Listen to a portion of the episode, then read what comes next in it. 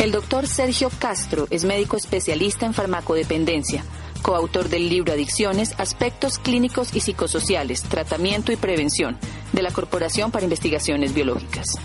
Con experiencia en el área asistencial y docente, hace 10 años desarrolla social marketing con un gran resultado empresarial. Es un apasionado del emprendimiento con propósito y es fiel al concepto de gratificación diferida. Se considera un hombre feliz y quizá las dos palabras que más lo identifican son plenitud y autonomía. Con ustedes, el doctor Sergio Castro.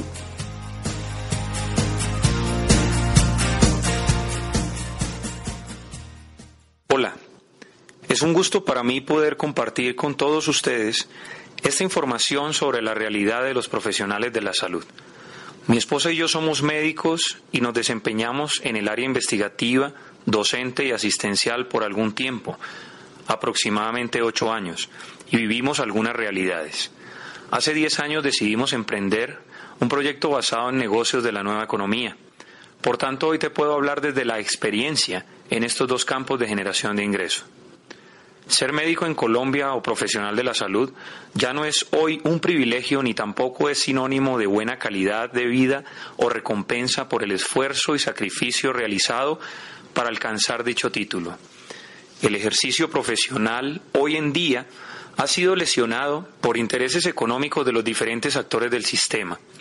Todos nosotros, como profesionales del área de la salud, estamos desprotegidos ante la mirada impávida de unos entes de gobernanza que perdieron su rol en el tiempo. La Ley 100, la cual prometía mucho, poco ayudó, ya que aunque hay indicadores de acceso y cobertura envidiables por otras regiones del mundo, en la realidad las barreras de acceso y la no prestación de un servicio oportuno y efectivo es el común denominador. Hoy existen actores financieros en el sistema de salud colombiano que coaccionan a los médicos y demás profesionales de la salud a no obrar bajo su criterio de acuerdo a guías de manejo basadas en la evidencia, sino basadas en la ganancia que pueda dejar el negar servicios, el dilatar tratamientos y en el no hacer prevención de la enfermedad y promoción de la salud, llevándonos a un sistema de salud quebrado con grandes desigualdades, con un sistema basado en la enfermedad, en el que las enfermedades de alto costo se han elevado. Nuestro sistema de salud no tiene una puerta de entrada fortalecida y a los médicos profesionales de salud nos han tratado de convertir en contenedores del costo, restándonos capacidad técnico-científica y convirtiéndonos en remitidores de pacientes a las diferentes especialidades. No existe en Colombia ni en otros países una luz de esperanza para que esto cambie. Incluso la recién aprobada Ley Estatutaria de Salud trata de corregir algunos problemas estructurales, pero no hay voluntad política por cambiar el sistema de raíz y eliminar, entre otras, la intermediación financiera y la corrupción que hoy tienen al sector salud a un paso de la quiebra. Dentro de los puntos críticos que tenemos en el momento podemos mencionar. El sistema de salud está centrado en la enfermedad que le da mayor relevancia a la alta complejidad y a especialistas. Hay una mala remuneración, tercerización, salarios y honorarios que no compensan el trabajo. La coacción por parte de actores como las aseguradoras para contener costos por encima de la autonomía médica. El profesional de la salud es el ejemplo perfecto del empleado o del autoempleado o independiente con todos los contras que tiene este cuadrante según Robert Kiyosaki.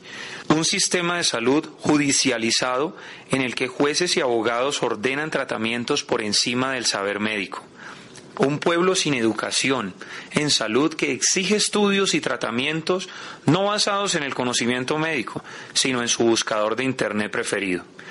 De acuerdo con la publicación de Mental Health Daily, la evidencia sugiere que las personas que ejercen la profesión médica son 1,87 veces más propensas a cometer suicidio, debido a que se trata de una de las profesiones más exigentes, desgastantes y quizá más menospreciadas, y dentro de las causas de muerte de estos profesionales, cerca del 4% son por suicidio las largas jornadas laborales, así como algunos procesos judiciales a los que se tienen que enfrentar, la presión por seguir creciendo académicamente y los pacientes exigentes hacen que sea bastante complicado llevar en término feliz esta profesión, por lo que pueden caer en depresión fácilmente, una condición de la que tampoco suelen hablar por el campo en el que se desenvuelven. Además, nuestra educación ha estado basada en el desarrollo de la inteligencia intelectual y cognitiva, pero hoy en día, para ser exitosos en la nueva economía, se requieren otras habilidades y otras inteligencias, como la inteligencia emocional, como la inteligencia financiera, la social y la comercial, entre otras. Un gran consejo a todos los médicos y profesionales de la salud, activos y a aquellos en formación, es que se apasionen de su vocación y la ejerzan sin presiones, que sean médicos y profesionales de la salud de verdad y amantes de su profesión, pero que no pretendan lograr sus sueños y metas de vida por medio de la medicina, ya que pueden desvanecer sus ilusiones al chocar de frente ante esta situación actual. Pero ¿qué podemos hacer ante esta situación? Si estudiamos nuestras profesiones por amor al prójimo y por servir a todo aquel que lo necesite. Alvin Toffler, periodista, escritor, pedagogo y sociólogo americano, cita en su libro El shock del futuro una frase que dice, los analfabetos del siglo XXI no serán aquellos que no sepan leer y escribir, sino aquellos que no sepan aprender, desaprender y reaprender. Buscar alternativas de emprendimiento es la solución a nuestros problemas. Encontrar un sistema educativo que nos permita desarrollar las habilidades requeridas para el éxito en la nueva economía y nos lleve como resultado a pensar diferente, que nuestro ingreso no dependa de un sistema de salud, que nuestras decisiones de vida no dependan de un empleador, que nuestro futuro no lo decida otra persona ajena a nuestros intereses personales y familiares. El emprendimiento nos puede permitir generar los ingresos necesarios para poder ejercer nuestra profesión por pasión y no por obligación. Si usted está escuchando este audio, es porque usted trabaja como profesional de la salud y la persona que le entregó este material vio en usted una persona con potencial de emprendimiento.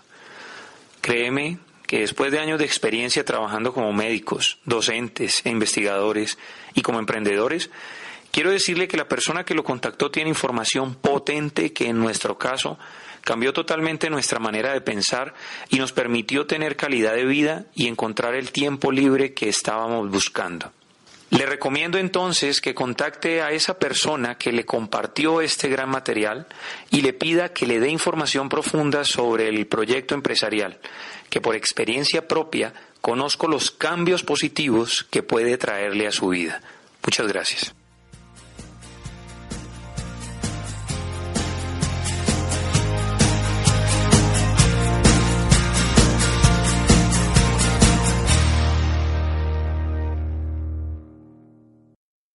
Si lo que acabas de escuchar ha sido valioso para ti, pídele más detalles a la persona que te dio esta información.